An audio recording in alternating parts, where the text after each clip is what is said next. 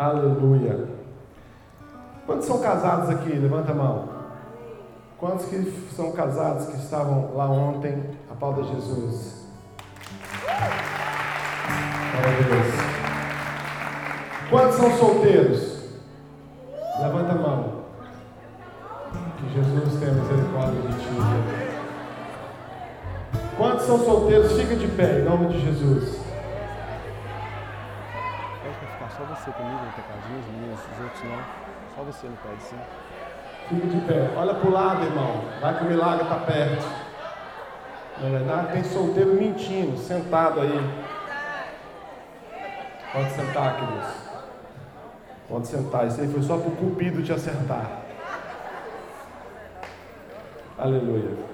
Ontem foi muito bom estar com os casados. Não é verdade? Falamos sobre relacionamento, não foi, queridos?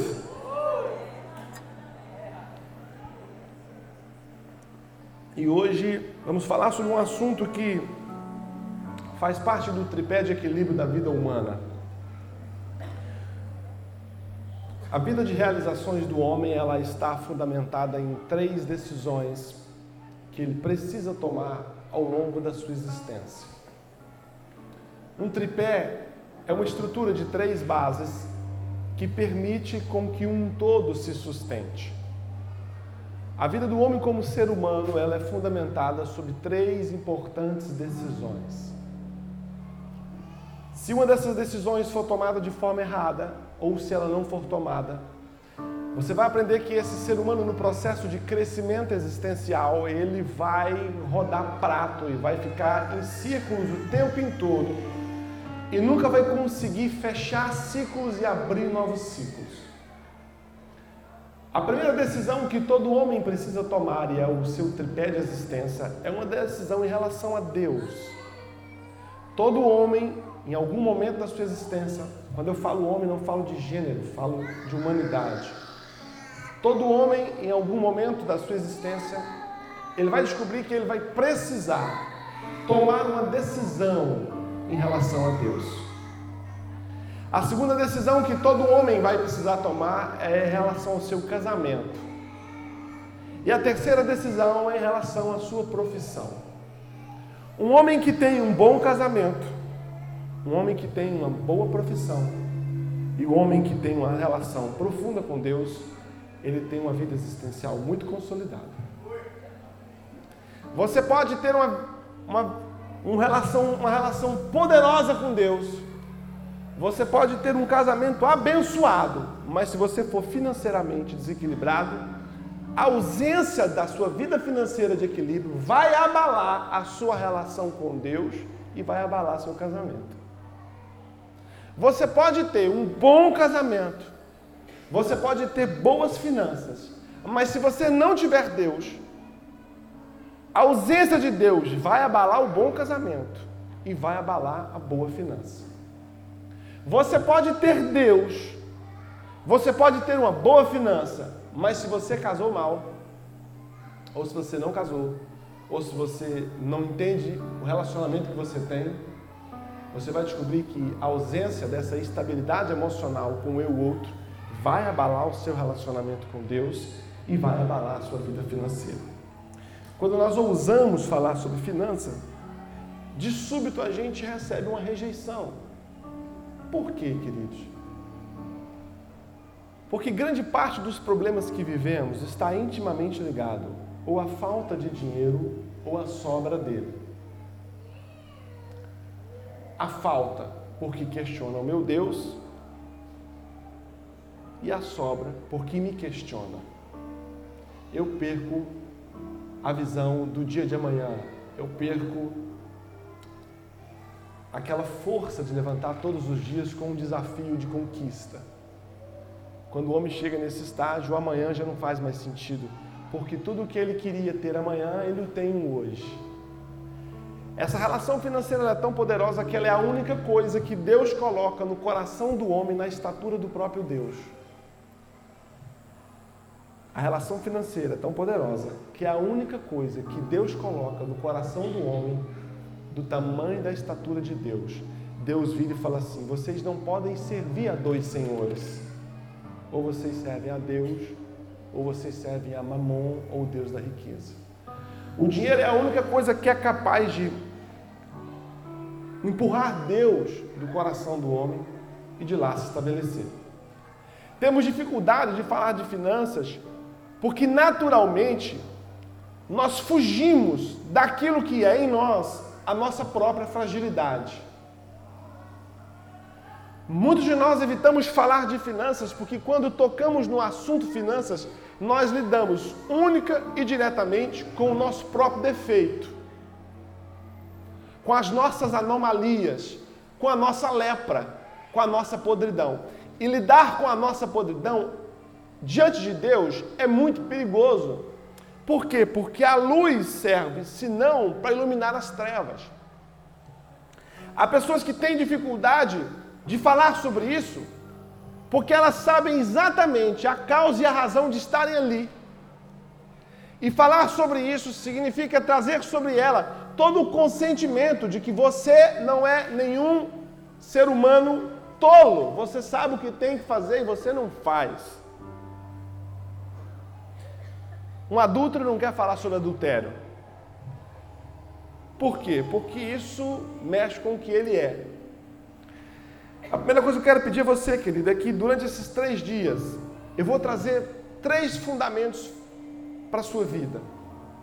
Eu queria ter tempo para dizer para vocês quem eu sou produtivamente. Eu tenho uma boa história, queridos, empresarial. Eu tenho algumas experiências muito boas na área empresarial, na área do comércio. Hoje eu trabalho na área do mercado financeiro. E eu sei o que é estar com gente muito rica, sei o que é estar com gente muito pobre. Eu queria que vocês ouvissem como que de alguém ouve com propriedade. Amém, queridos? Abraço para si. Na grande maioria das vezes nós somos negligentes com as nossas próprias finanças. Na grande maioria das vezes a culpa não é a ignorância, a culpa é a persistência do erro. Porque a ignorância é não ter a condição de saber o que fazer e por não saber o que fazer, não faço. A persistência do erro é saber o que devo fazer e, mesmo sabendo-o, opto por não fazer. Lidar com esse universo é muito difícil. Por quê? Porque muitas das vezes falar sobre esse assunto é tomar a postura de empurrar elefantes. É querer convencer você a fazer aquilo que você sabe que precisa fazer, mas mesmo sabendo que precisa fazer, optou em não fazer. Quantos me entendem? Diga amém. Então hoje o título da minha mensagem é Deus não te quer pobre. A minha mensagem estará no Spotify. Depois, se você não conseguir anotar tudo, você pode chamar meu nome lá, Cláudio Romero, e vai pegar essa mensagem. Sabe, queridos, eu quero que nessas noites você cresça muito. Para eu convencer você que Deus não te quer pobre, muitas das vezes eu tenho que provar para você que você tem que ser aquilo que você não quer ser. Porque a pobreza, queridos, segundo a palavra de Deus, ela é uma opção. E Deus respeita opções. Deus é um Deus que respeita opções. O nosso Deus é um Deus tão respeitador de opções que ele te libertou e mesmo ele te libertando, ele te deixou livre para se libertar de Jesus, dele mesmo. Jesus não nos mantém ao lado dele sobre a régua da prisão. Ele te liberta e mesmo te libertando, ele te dá o direito de ser livre dele mesmo. Você pode sair da presença de Jesus agora, se você quiser, e nunca mais voltar. Mas só Jesus faz isso. A droga não faz isso. A prostituição não faz isso. A bebida não faz isso? Ninguém faz isso. Jesus te tira disso tudo, te liberta disso tudo por si. Falou, te tirei de lá, te botei aqui, mas mesmo sendo eu que te tirei de lá e te coloquei aqui, você é livre. Pode ir embora, pode voltar para lá se quiser. Você vai descobrir essa noite que muito da sua pobreza é a opção que você faz. Para falar nisso, irmãos, eu preciso te dizer que você tem que dar oportunidade para o Espírito Santo de Deus mudar a sua mentalidade. E aí eu podia viajar aqui, porque a mentalidade, queridos, ela é formada através da experiência. Aquilo que em nós não passou pela experiência, não é verdade, é conceito. A verdade se estabelece pela experiência. A experiência é o ato do conhecer. E conhecereis a? Continuem. Um, dois, três e com. Uma vez mais. Pergunta: O que vos libertará? Não. O conhecer. Você pode dormir com a verdade, você pode acordar com a verdade, você pode ler a verdade, você pode cantar a verdade, você pode saber tudo sobre a verdade, mas nunca ter conhecido. Eu pego alguém e sento um menino aqui e digo assim para ele, um jovem, de que, que você gosta? Eu gosto de. de. do, do da NASA. É mesmo, é. Rapaz, o que, que você gosta? Eu gosto de Plutão. O que, que Plutão é? Não, Plutão tem não sei quantos quilômetros quadrados de terra, Plutão tem gás, não sei o quê. Ele sabe tudo de Plutão, mas não conhece Plutão. A grande questão é que Deus vira e fala assim: relacionar-se com a verdade não significa que você a conheceu. Por quê? Porque o conhecer é o fruto do experimentar, irmãos. Há coisas que você sabe sobre ela, tudo, mas você nunca conheceu. Por quê? Porque você não se deu o direito de experimentar. Então, o que eu vou falar aqui, se não se tornar na sua vida uma experiência, um experimento, uma prática, que praticando-o lhe tornará um ser conhecido do praticado, você vai receber muita coisa que vai virar lixo para você. Por isso, aqui no livro de Romanos 12, capítulo 2, diz assim: e não vos conformeis com este século ou com este mundo, mas transformai-vos pela renovação da vossa mente, para que possais experimentar qual seja a boa, perfeita e agradável vontade de Deus. Mas não vos conformeis com esse século, antes transformai-vos pela renovação da vossa mente, para que vocês possam conhecer qual seja a boa, perfeita e agradável vontade de Deus. Não é saber qual é a vontade, é conhecer. Quantos me entendem? Diga amém. Desossando esse texto para você, Paulo está dizendo assim: olha, deixa eu dizer uma coisa para vocês. Deus tem uma vontade a respeito da sua vida. E quando a gente olha para a Bíblia, a gente descobre que há há dois conceitos de, verdade, de vontades para Deus: a vontade permissiva e a vontade diretiva. A Bíblia vira e fala assim: olha, Deus tem uma vontade para você. Quantos são pais? Eu vou exemplificar o que é vontade para você entender. Eu tenho filhos e alguns dos meus filhos, desde criança, pelas suas habilidades, a gente vai dando destino, a gente vai dando futuro. E o meu mais novinho, Ravé, Desde pequeno eu falo assim: meu filho, você vai ser médico. Ele olha para mim continua. Meu filho, você vai ser médico, você vai ser um médico bom, vai ajudar pessoas, você vai sarar pessoas, vai cuidar de criança, vai ajudar velhinhos, pessoas doentes, você vai curar e vai ser médico. Aí ele fala assim: pai, eu não vou ser médico. Meu Deus do céu. Não, meu filho, médico é bom demais, você vai ser médico e tal. E eu tenho essa vontade a respeito dele. Aí um dia, irmãos, ele falou assim: pai, já sei o que, que eu vou ser. O quê? Você é catador de lixo na rua. Sabe o que a gente descobre? Por mais que haja uma vontade muito grande no meu coração a respeito dele, há um momento em que ele escolherá o que ele quer fazer. Deus vira e fala assim para você: Olha, eu tenho uma vontade para você. Ah, eu tenho. Como você chama, moça, com neném? Bianca. Deus vira e fala assim: Bianca, se você soubesse o que eu tenho vontade sobre você. Ah, se você soubesse o que eu penso a respeito de você. Ah, igreja casa da cidade, se vocês soubessem onde eu quero levar vocês. Mas a vontade de Deus não significa que você vai vivê-la. Por quê? Porque a única forma de você viver a forma de viver a vontade é transformar a mente. Transformai-vos pela renovação da vossa mente.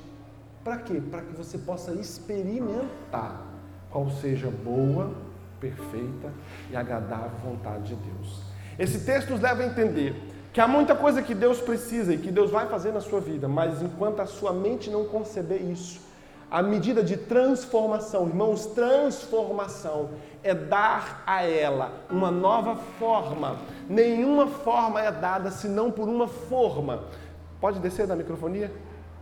Se descer da microfonia? Tomar cuidado para não cair quando desce, mas é pequenininho. É pecado? Deus me livre de pecar nessa igreja. Pode descer? Tá Queridos, nada transforma senão uma nova forma de colocar na forma. Quando você assa um bolo, você pega a massa do bolo e você coloca a massa em uma. Depois o bolo assa, você tira o bolo da forma. O bolo tem a forma de quê? Da forma. Olha para o pastor. Depende de quem fez o bolo, né? Olha para mim. Vocês estão sentados aqui nessa noite e a mente de vocês foi colocada em uma forma. Há mentalidades, há informações, há conceitos, há verdades, porque a verdade, irmãos, ela é o resultado da experiência. Eu viro para alguém e falo assim: olha, casamento é bom demais. Se ele tem uma experiência que o casamento é bom, ele vai dizer, mas casamento é bom mesmo, pastor.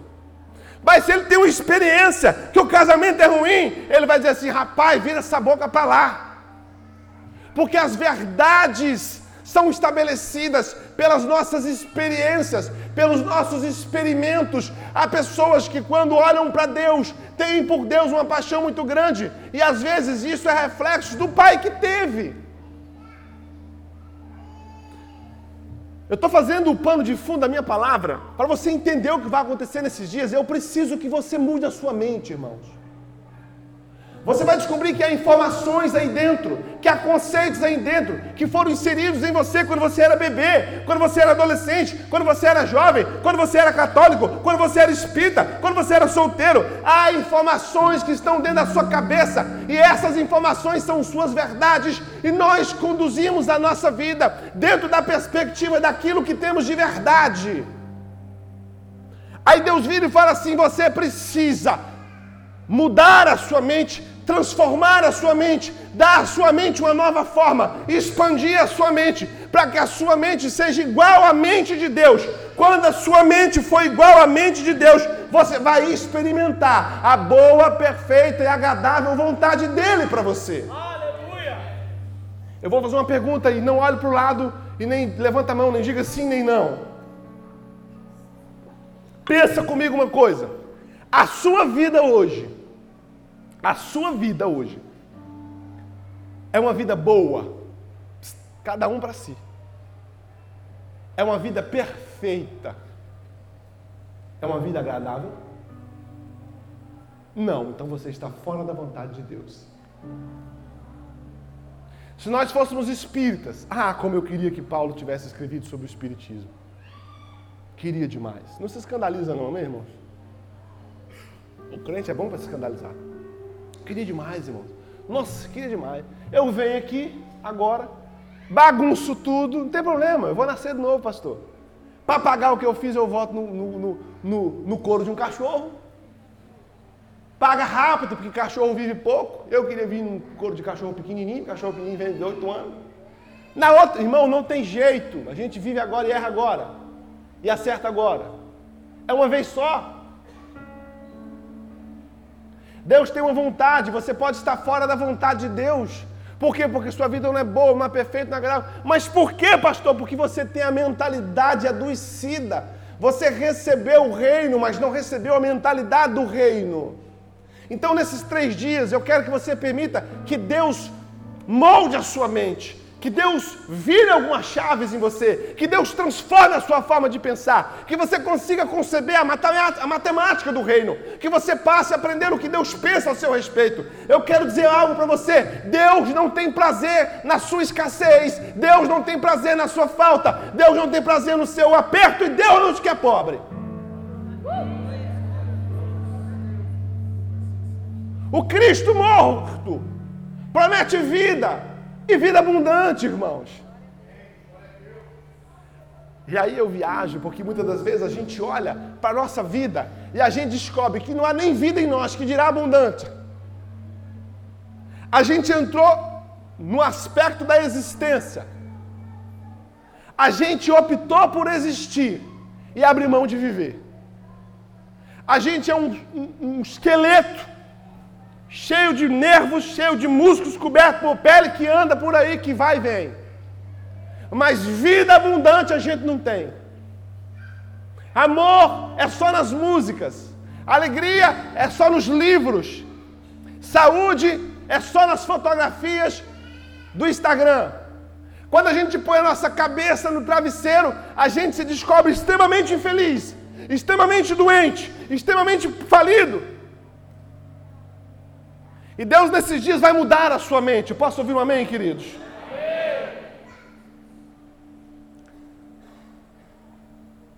Sabe, irmãos, muitos de nós, Deus vai nos sacudir durante esses dias. Eu tive um problema de coluna esses dias e eu fui num quiropraxista. Quem já ouviu falar disso? Não é palavrão, é uma profissão, ok, queridos? E quando eu cheguei no quiropraxista, ela falou assim: Vou pedir um exame do senhor. Eu falei: Pois não, pode pedir um raio-x completo da sua coluna. Tá muito bem. Fiz o raio-x. Aí, irmãos, ela botou na televisãozinha lá, que a luzinha vem de fora. E ela mostrou quatro situações da coluna. Explicou as situações, uma situação boa, uma regular, uma ruim, uma muito ruim, cinco, uma péssima. Ela olhou e falou assim: qual o senhor acha que está a sua? Acho que está ruim, né? Olha, olhando assim, meio sem saber direito. Aí ela começou a me explicar, irmão. No final, ela. E agora? Eu falei: acho que a minha coluna está de péssima para muito péssima. Falou exatamente. Então você vai precisar fazer isso, isso e isso. Deus vai dizer algo para você nessa noite. Escuta o que Ele vai dizer. Porque você vai precisar fazer algumas coisas. Quantos estão dispostos a fazer isso, queridos? A primeira coisa que eu quero provar para você nessa noite é que você não precisa ser convencido que você tem que ser pobre. Você precisa quebrar o preconceito da riqueza. Você precisa quebrar o preconceito da abundância. Você precisa parar de rejeitar a prosperidade.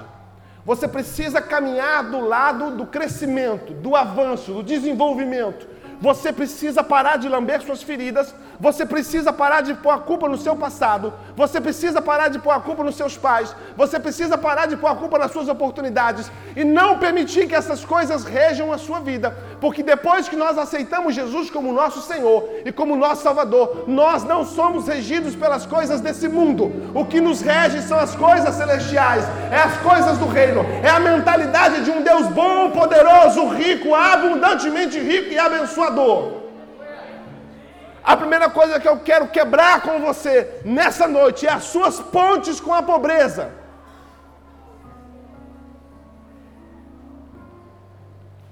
Há pessoas, irmãos, que a pobreza é opcional.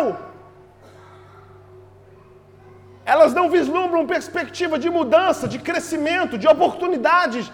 Elas são estagnadas na pobreza que herdaram do avô, que herdaram do pai, que herdam da comunidade, que herdam da sociedade, que herdam de um país corrupto e vivem sobre a herança da pobreza miserável da nação ou da família e deixam de viver sobre a herança da riqueza de Deus em Cristo Jesus.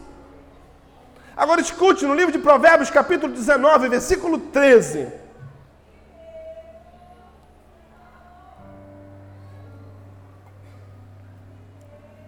Diz assim: vou correr. Também vi esta sabedoria debaixo do sol, que para mim foi impressionante. Houve uma pequena cidade em que havia poucos homens e veio contra ela um grande rei e cercou-a, e levantou contra ela grandes baluartes. E encontrou-se nela um sábio pobre, que livrou aquela cidade pela sua sabedoria. E ninguém se lembrava daquele pobre homem. Então disse eu: melhor é a sabedoria do que a força, Ainda que a sabedoria do pobre foi desprezada e suas palavras não foram ouvidas. As palavras do sábio devem em silêncio ser ouvidas, mais do que o clamor, do que o domínio entre os tolos. Melhor é a sabedoria do que as armas de guerra, porém um só pecador destrói muitos bens. Quem é o homem que escreve essas palavras? O homem que escreve essas palavras, ele é um político muito poderoso. O homem que escreve o texto que nós lemos não é qualquer pessoa, não é um leigo, não é um homem sem experiências. É um político muito poderoso. Ele é um rei que o seu reinado foi considerado um dos reinados de maior sucesso de toda a história de Israel. Após ele, só o seu pai, o, o rei Davi. Esse homem é um homem de muito poder, de muita autoridade. Ele certamente foi o homem mais rico da época. E esse homem escreve esse texto e ele diz assim: algo me, me impressionou muito nessa história. Eu queria que você prestasse bastante atenção no que vai ser dito, para você entender onde eu quero chegar. Salomão vira e fala assim: olha, no versículo 13, também vi esta sabedoria debaixo do sol, que para mim foi impressionante. Chamou a minha atenção. O que ele viu? O que que Salomão viu? Salomão viu uma pequena cidade que foi cercada por um governante muito poderoso, muito forte. E a intenção desse governante, quando cercou essa cidade, era de destruí-la. Era de destruir a cidade. Guarda isso, por favor. Essa é uma história profética, você vai entender por quê. Satanás ele é chamado de principado. Porque Satanás trabalha com a intenção de destruir nações. Há uma autoridade espiritual maligna que ela é estabelecida de forma geográfica. E essa autoridade geográfica ela é correspondida na conformidade das estações ou dos tamanhos geográficos, assim como a política brasileira. Há principados sobre um país, há principados sobre estados, há principados sobre nações. E o diabo ele trabalha dioturnamente para destruir nações. Mas nós vamos descobrindo que nações são formadas por cidades. Cidades são formadas por bairros. Bairros são formadas por casas e casas são formadas por família. Satanás trabalha continuamente para destruir nações. Quando a gente olha para a palavra de Deus, nós descobrimos que Deus ama as nações. Há um projeto de Deus para as nações. As nações nasceram no coração de Deus. Isso é muito nítido, porque nós vamos falar agora sobre a bênção de Deus. A promessa que Deus dá para Abraão não foi para Abraão. Há pessoas que fazem a leitura de que quando Deus levanta Abraão, Deus abençoa Abraão. Mas Deus não abençoa Abraão para que a bênção de Deus e Abraão fosse uma bênção em si mesma. Olha só o que diz o livro de Gênesis, capítulo 22, versículo 16 ao 18. E disse: Por mim mesmo jurei, diz o Senhor. Porquanto fizeste esta, esta ação e não me negaste o teu filho, o teu único filho, que deveras te abençoarei e grandissimamente multiplicarei as tua descendência, como as estrelas do céu e como a areia que está no, na praia do mar. E a tua descendência possuirá a porta dos inimigos. E em, e, a, e em tua descendência serão benditas todas as nações da terra, porque obedeceste a minha voz. Quando Deus abençoa Abraão, Deus não abençoa Abraão para que Abraão tomasse posse da sua bênção. Deus abençoou Abraão para que a bênção de Abraão se estendesse às nações, Quando Deus dá a Abraão uma bênção, Deus não pensa em Abraão, Deus pensa nas nações. Deus vira e fala assim: Olha, Abraão, eu te abençoarei, porque em ti serão benditas o quê? Todas as nações na terra. Escute o que eu estou dizendo. Deus pensava nas nações. Deus não abençoou Abraão para que a bênção de Abraão fosse em si mesmo um fim, mas fosse um meio. Por isso é que quando a gente olha a história da Bíblia, a gente descobre por que o povo hebreu falhou. Porque o povo hebreu não entendeu o que Deus disse acerca de quando ele disse que abençoaria Abraão. E o povo hebreu passou a usufruir única e exclusivamente para si da bênção que tinha dado, tinha sido dada a Abraão para ser distribuída às nações. Deus queria que em Abraão e em sua descendência as nações fossem abençoadas. Deus escolheu Abraão, Abraão gerou Jacó, Isaac, Isaac gerou Jacó, Jacó gera as doze tribos, das doze tribos nasce a nação, de repente aquela nação, que era para ser um instrumento de bênção das nações, passa a ser uma consumidora da bênção de Deus. E aí Deus pega as nações que eram para ser, a nação que era para ser abençoada por Abraão, e bota o hebreu escravo daquele que devia participar da bênção de Abraão. Já pensou nisso? O povo hebreu falhou. Deus disse fala assim: não, não, não, eu criei uma nação. Não é para que essa nação fosse abençoada. Eu criei uma nação para que as nações fossem por meio dela abençoada.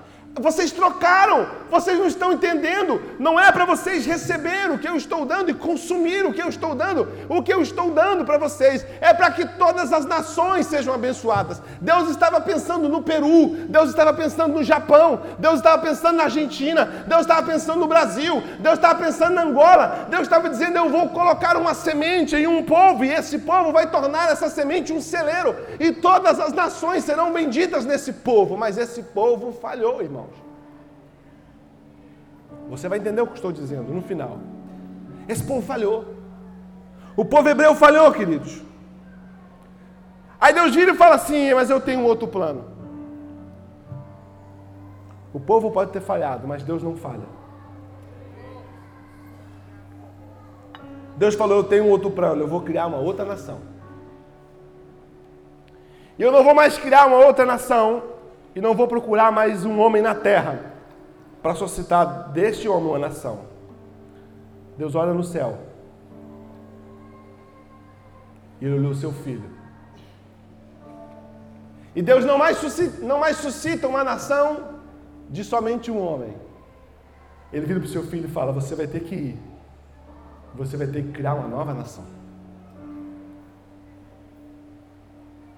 Deus olha para o lado e fala: Jesus, Yeshua, a nação falhou eu preciso de uma outra nação. E a primeira coisa que Jesus faz, Jesus desce ali, queridos, na nação que havia falhado.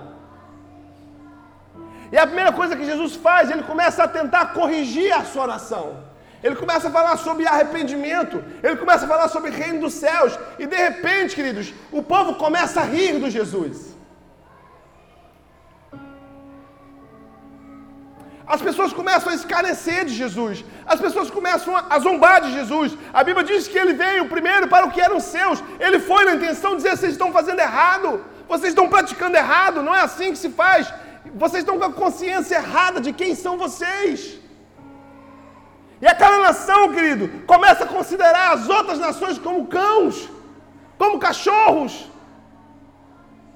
E Jesus pega sobre arrependimento e essa nação vira e fala para Jesus: Ah, não, eles são cãos, eles não têm direito a Deus. Se Jesus falar, ah, não. Vocês não entenderam. Aí ele começa, queridos.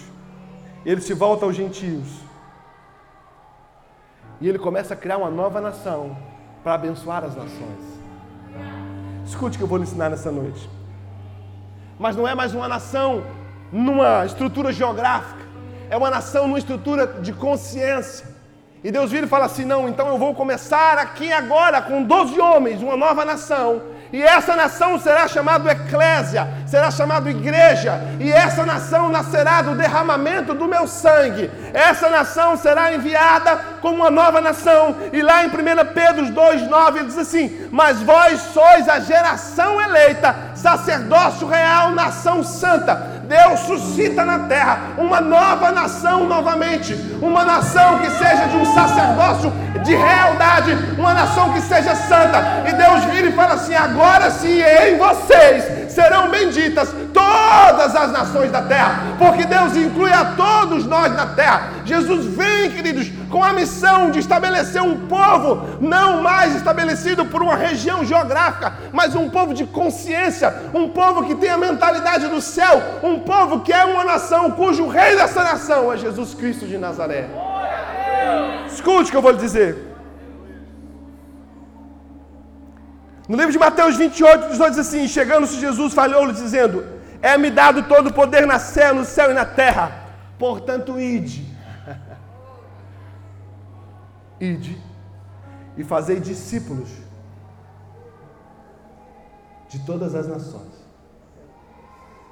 Por que está dizendo isso, pastor? Para você entender que nação, nações estão no coração de Deus. Jesus vira e fala assim: Olha, agora vocês são uma nação santa. Não mais darei os selos do céu, não mais darei a outorga do reino dos céus para um, para um produto geográfico, mas para um produto celestial, para um grupo de pessoas que serão considerados um povo, uma nação, sob uma diretriz, sob uma lei, sob uma régia. Nós somos essa nação, queridos. Deus nos deu, queridos, a missão que foi dada à primeira nação a mesma missão que foi dada a Abraão, ele deu à igreja. Ele vira e fala assim: Olha, ide por todas as nações e discipula, ensina e muda a mentalidade das pessoas. Vai de região em região, de nação em nação e seja bênção, porque em nós, os cristãos, é bendita agora todas as nações da terra. Agora escute o que eu vou lhe dizer. Uma nação é formada de cidades. Satanás odeia cidades. Ele coloca principados em cada cidade. A Bíblia diz que havia uma cidade e veio um grande rei poderoso para destruir essa cidade. No livro de Eclesiastes. Esse príncipe cria estratégias para destruir essa cidade. Mas ali havia um homem. E a sabedoria de um homem foi capaz de salvar a cidade. Deixa eu dizer uma coisa para você. No versículo 15 do 19 de Eclesiastes diz assim: Encontrou-se nela um sábio, pobre, que levou aquela cidade pela sua sabedoria. Mas ninguém lembrava daquele pobre homem. Satanás está na cidade para destruir as cidades. Quais são as estratégias? Drogas.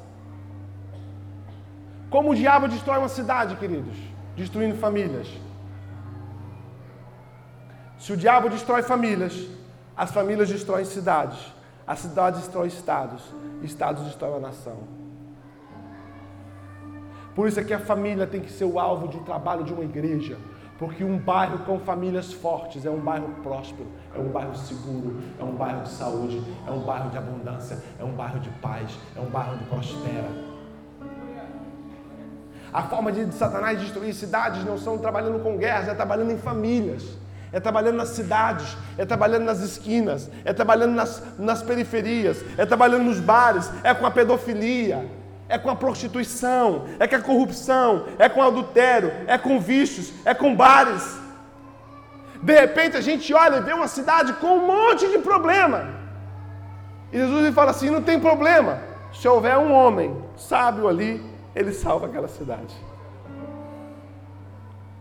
Escute o que eu vou lhe dizer. Mas quando a gente olha a Bíblia, aquilo encabula Salomão. Salomão se incomoda com aquilo. Por quê? Porque o texto diz assim: Mas havia ali, encontrava-se ali um sábio pobre. Opa! Temos um problema.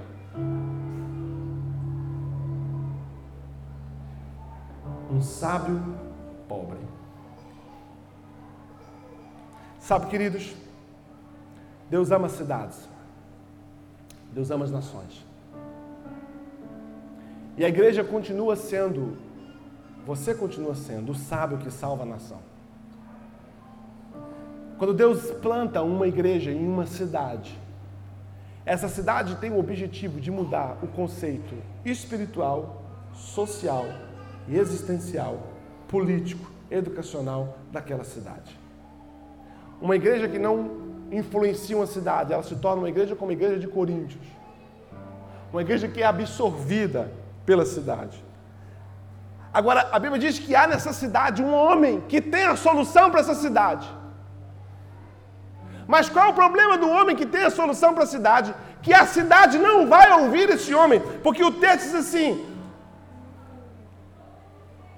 versículo 15, vou ler mais atrás. O versículo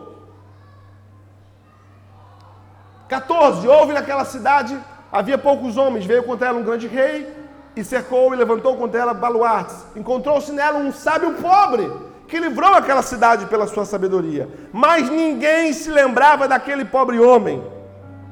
Versículo 17: As palavras do sábio devem ser em silêncio ouvida. Versículo 16: Então disse eu: Melhor é a sabedoria do que a força, ainda que a sabedoria do pobre foi desprezada e as suas palavras não foram ouvidas. Sabe qual é o problema de um sábio pobre? É porque ele pode ter o poder de resolver a, todos os problemas da cidade. Mas se ele não tiver dinheiro para isso, ele não resolve. Quantos de nós, quantos de vocês já não tiveram uma ideia fantástica, mas não tinham dinheiro para isso?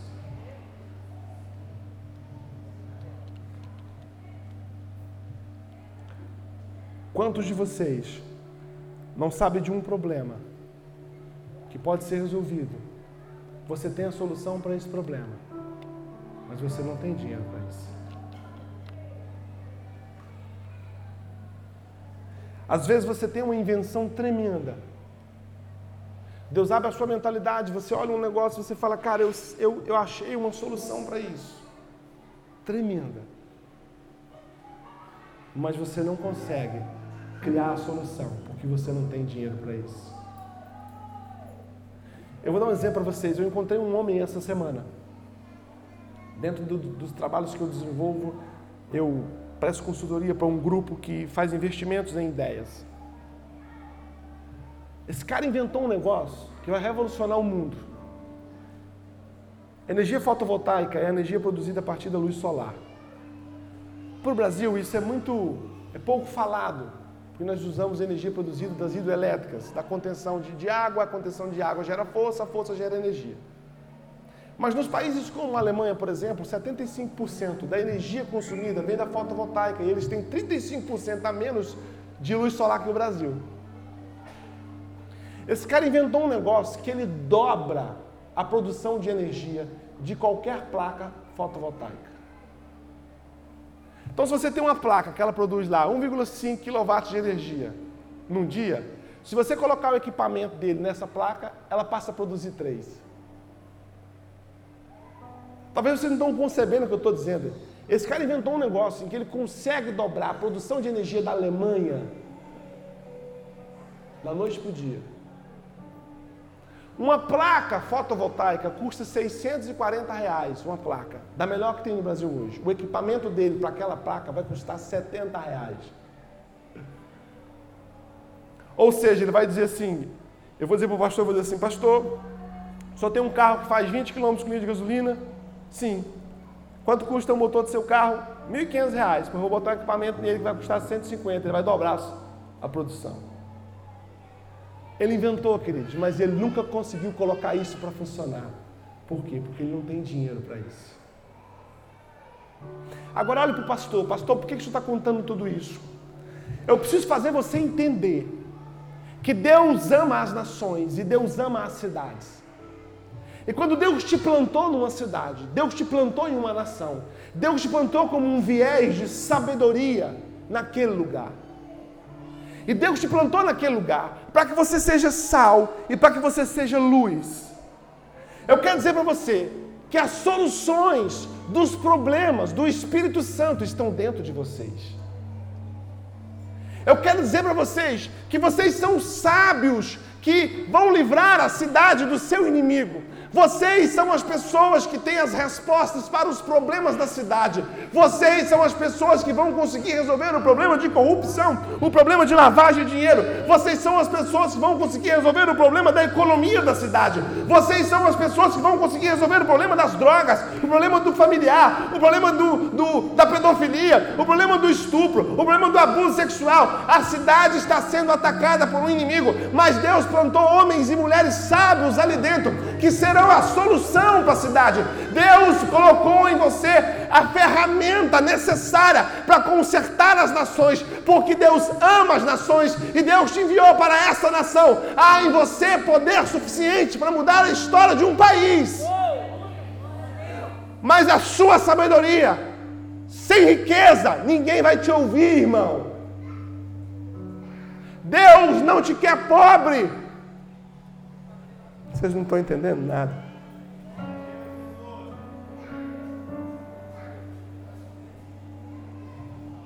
Deus tem um plano para te enriquecer. Salomão ouvindo fala assim: Eu estou entendendo, eu estou impressionado. Se esse sábio não fosse pobre, todo mundo ouviria ele. Por isso é que às vezes a gente não entende, irmãos, que os nossos amigos muçulmanos são ricos. Os nossos amigos budistas são ricos. Os, o, a, os bruxos da cidade são ricos. Porque o diabo não teme, queridos, essas etnias com dinheiro.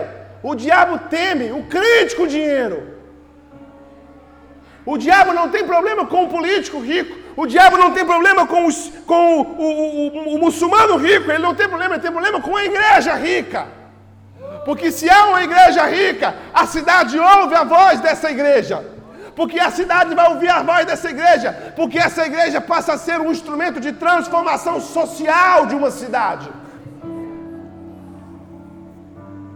Deus ama as nações, irmãos. Deus nos deu as nações por herança. O Brasil não é dos políticos. O Brasil não é dos partidos. O Brasil é da igreja. A cidade é da igreja. Deus deu para nós essa cidade. E Deus dá um comando a ela. Deus vira e fala assim: vai faça discípulos de todas as nações. Você sabe como é possível, irmãos, fazer discípulos das nações dominando os instrumentos de formação cultural Sabe como Deus quer que vocês sejam discipuladores dessa cidade? Como? Vocês tendo as rádios da cidade, vocês tendo as escolas da cidade, vocês tendo um hospital na cidade, vocês tendo uma casa de acolhimento dos idosos, vocês tendo uma casa de acolhimento das que vocês tendo um trabalho infantil aqui de contraturno, com judô, com taekwondo, com balé, com aula de, de formação, vocês tendo escola de música, vocês tendo estruturas onde as pessoas virão e a mentalidade delas serão transformadas e elas serão discipuladas pela igreja. Mas por que, que a igreja não faz isso? Porque a única forma da igreja ter voz é tendo recurso. Ai, doeu, né? É o homem da cidade. Nós somos uma igreja que temos toda a resposta para a cidade, mas não conseguimos gerar a resposta para a cidade porque somos pobres. Deus não te quer pobre, irmão. Aí você vira e fala assim, pastor, mas por que, que Deus não me quer pobre? Eu continuo pobre. Iniciei a Gênesis da minha palavra, dizendo que enquanto você não tiver a mentalidade de Deus, você não terá a chave do cofre de Deus.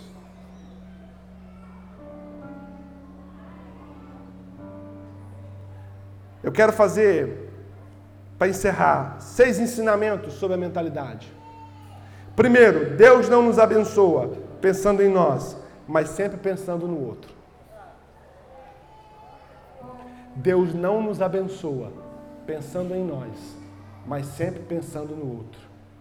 Deus deu uma benção a Abraão e falou: Abraão, em ti serão benditas todas as nações na terra. o que eu estou dando para você não é para você, é para o outro. Aí, se eu pudesse falar uma hora, eu ia falar sobre isso aqui. Por quê? Porque nós vivemos o amor na igreja, mas vivemos o amor na igreja na perspectiva do amor doente, que é o egoísmo, que é o amor voltado para mim mesmo. E quando eu vivo a perspectiva do amor egoísta, eu descubro que qual que é o problema do amor egoísta? É que há tanto eu em mim mesmo que você não cabe.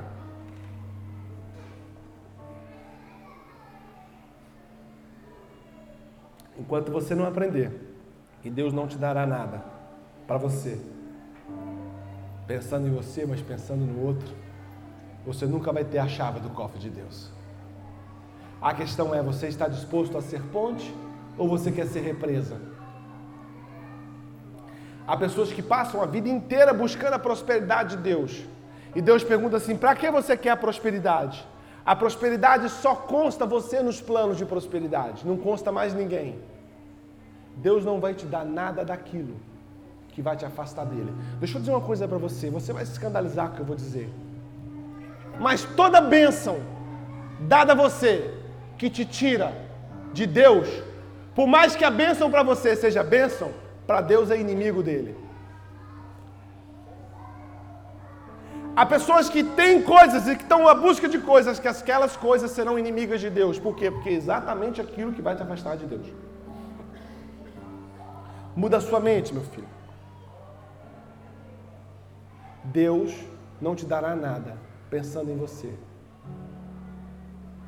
Sempre pensando nos outros. Quando você disser assim, Senhor, eu estou pronto para ser ponte. Eu sou aquele jogador, Senhor, do meio do campo, que eu sei distribuir. Manda para cá que eu lanço. Manda para cá que eu não vou sair catando para fazer gol, não. Manda para mim que chega. Querido, deixa eu dizer uma coisa para vocês. Vocês estão a ponto de construir. Estão chegando no momento de construir. Eu quero dizer para você que Deus já deu toda a estrutura para construir esse lugar. Há todo o dinheiro para construir nesse lugar. Amém, queridos? Mas eu tenho uma outra notícia para dar. Vai ter que sair do seu bolso.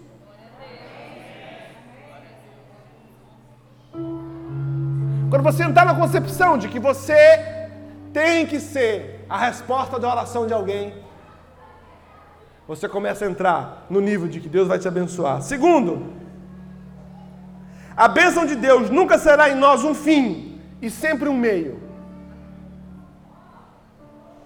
A bênção de Deus nunca será em nós um fim e sempre um meio. Tudo que Deus está te dando tem uma proposta nisso, tem um propósito nisso. É um meio para que um fim maior seja alcançado.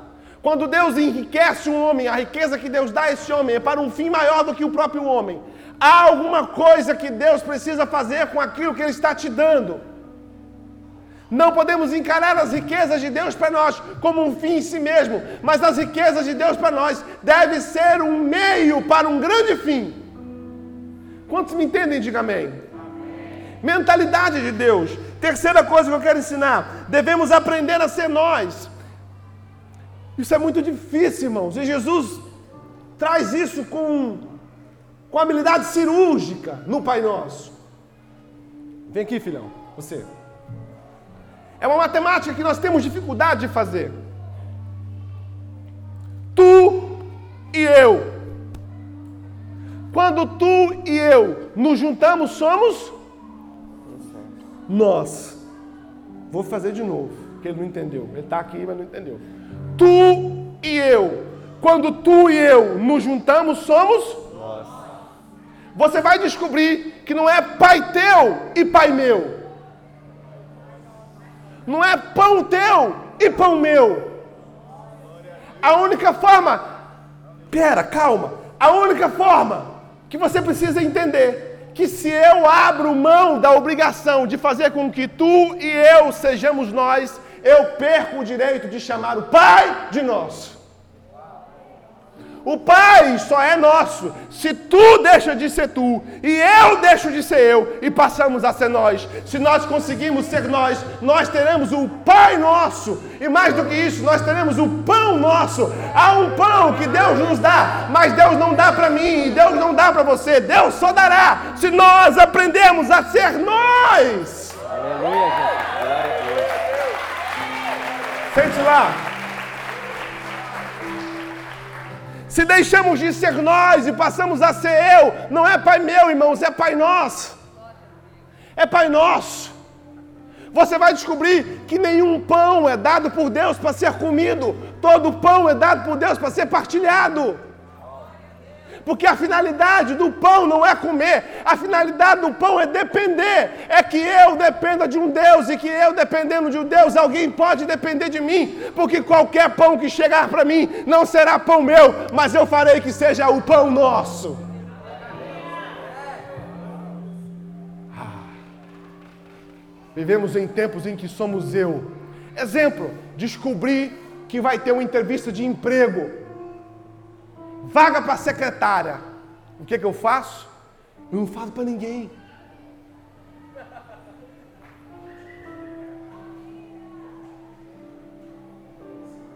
Irmão, partilha. Vamos ser uma igreja do nós e deixar de ser uma igreja do eu, para que nós possamos ter um pai, para que nós possamos ter um pão.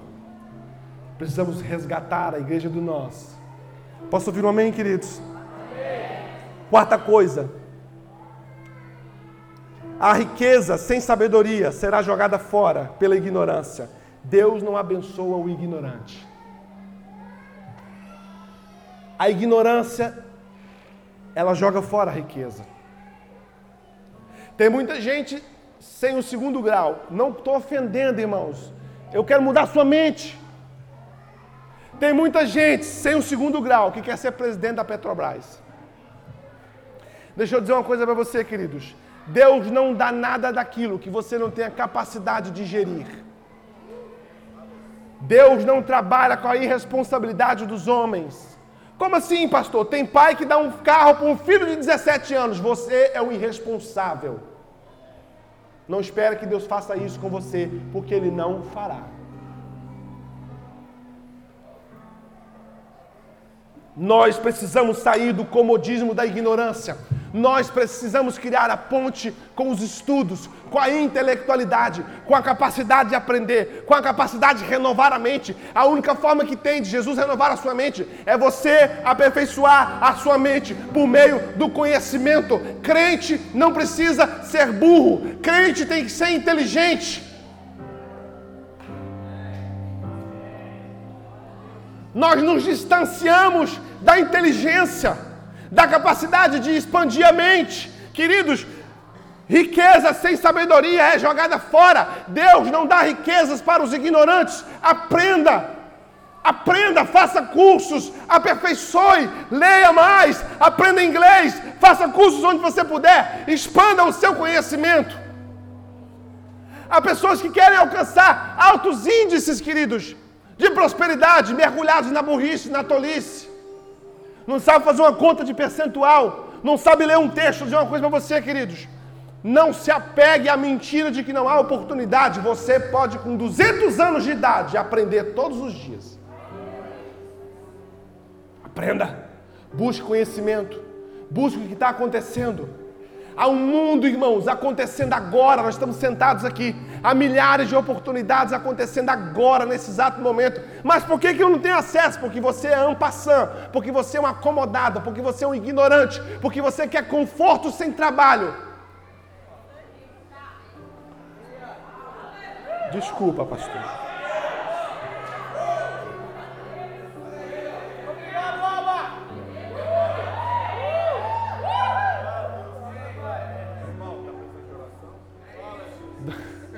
Deixa eu dizer uma coisa para você. Se falar assim, o pastor Cláudio vai vir ministrar aqui, é 150 reais para sentar para ouvir ele falar. Você não paga. Mas a, o mundo paga, irmãos, para ouvir um Gustavo Lima 250. Deus vira e fala para você quais são suas prioridades. As prioridades de um homem definem seu destino. Há homens que não vão comer o McDonald's esse fim de semana, porque vão investir aquilo no estudo, porque vão investir aquilo numa palestra, porque vão investir aquilo num conhecimento, porque vão comprar uma apostila, porque vão aprender como é que se produz, como é que se faz, porque vão falar inglês. Deus vai dizer para você: enquanto você buscar sabedoria, eu vou te acrescentar riquezas.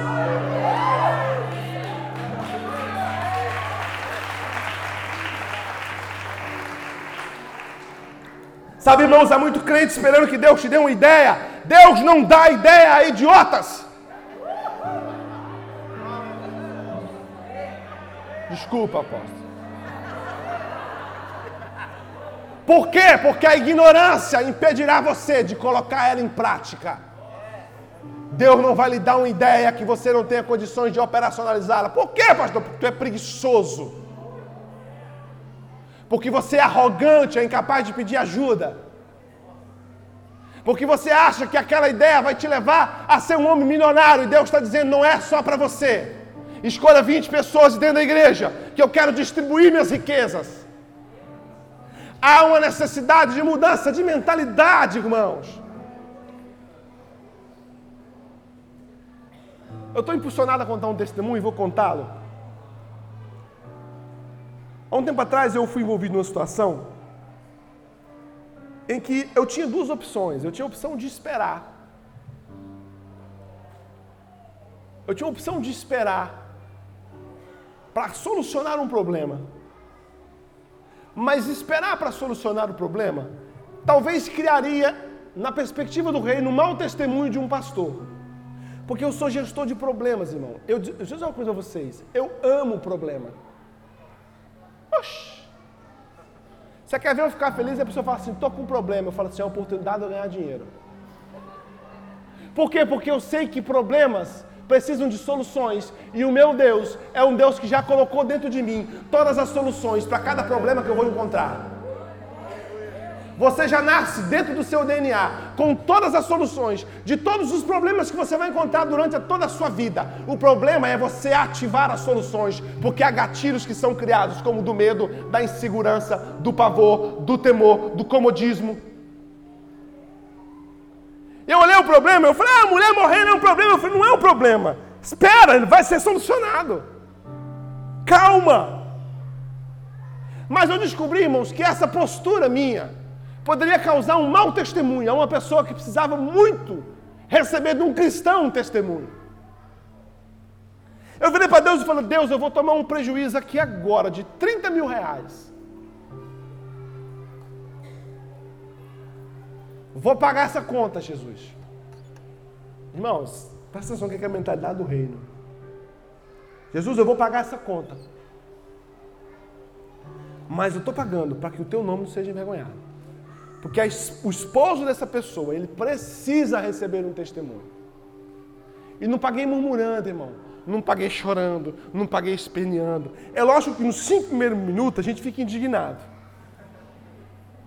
Mas no sexto minuto para frente a gente entende que quando um homem perde dinheiro e ele está em Deus, ele descobre que quem perde dinheiro não perde nada. Meti a transferência aqui, tá, tá, mandei 30 mil. Alguns meses depois, numa negociação, eu ganhei um Corolla. Num negócio assim, num telefonema, eu ganhei um Corolla. Aí Jesus virou e falou assim: Não te devo nada.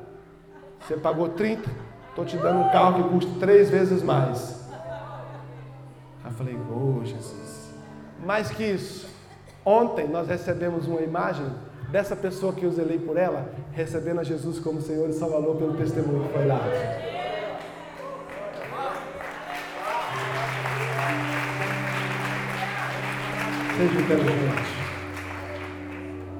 Aleluia. Não somos uma igreja para a cidade, se não mudamos a realidade da cidade. Uma igreja pobre mendiga ajuda da cidade. Uma igreja rica muda a cidade. O que vocês querem ser? Uma igreja na cidade ou uma igreja para a cidade? Uma igreja na cidade mendiga ajuda. Uma igreja para a cidade enriquece a cidade. Deixa eu dizer uma coisa para você muito poderosa nessa, nessa noite, já encerrando. Deus não te quer pobre. Mas Deus não vai te dar nada daquilo que vai te tirar dele. O homem sábio tinha todas as soluções para a cidade, mas era pobre. Salomão vira e fala assim: Eu estou impressionado com isso. Como quem diz assim: Como pode uma cidade não dar recurso para esse sábio? Sabe, queridos, eu preciso alinhar as minhas finanças aos propósitos de Deus, para que as minhas finanças façam parte do propósito de Deus. Quando nós pegamos as nossas finanças e nós isolamos ela do propósito de Deus, nós não alinhamos as nossas finanças com o propósito de Deus, o, as nossas finanças não se tornam um propósito de Deus. Deus tem uma proposta de te abençoar. Mas a grande pergunta é: o que você vai fazer com aquilo que Deus vai te dar? Você está pronto? Se você pegar um jovem, que um jovem solteiro aí? Você é solteiro? Tem namorada? Não tem? Quantos anos você tem? 28? Não, você já está falando de jovem, né, meu filho? Pastor nunca te falou isso, você está tá para titi já, né, legal? Vamos falar a verdade aqui, que a verdade liberta. 28, né, meu filho? Tá bom, vou te dar uma oportunidade. Oh. Passa seu e-mail para as moças aí. Glória a Deus, não, pode deixar. O que é isso? Tô trabalhando ainda com o céu. O céu? Tô, tô trabalhando com o céu. Vergonha, rapaz.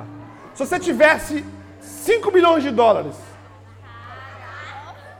Não estaria solteiro. Não estaria solteiro. No momento algum estaria solteiro. Com 5 milhões? quer dizer que o que vai te fazer ter uma mulher é ter dinheiro?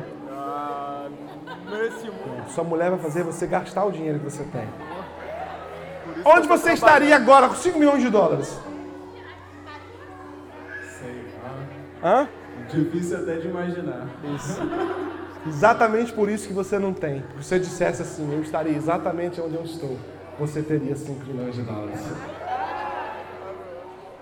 Entenderam?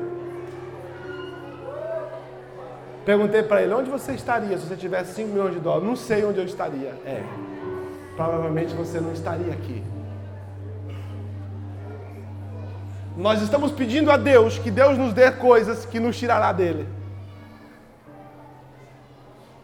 Deus não te quer pobre. Hoje você vai quebrar as pontes com a pobreza. Eu vou trazer uma outra palavra amanhã. Mas eu quero dar uma palavra para você nessa noite. Deus precisa que os sábios que salvam a cidade tenham riqueza para isso. Deus vai dar a você algumas ideias, alguns projetos, alguns negócios, mas Deus dará com você duas coisas a mais.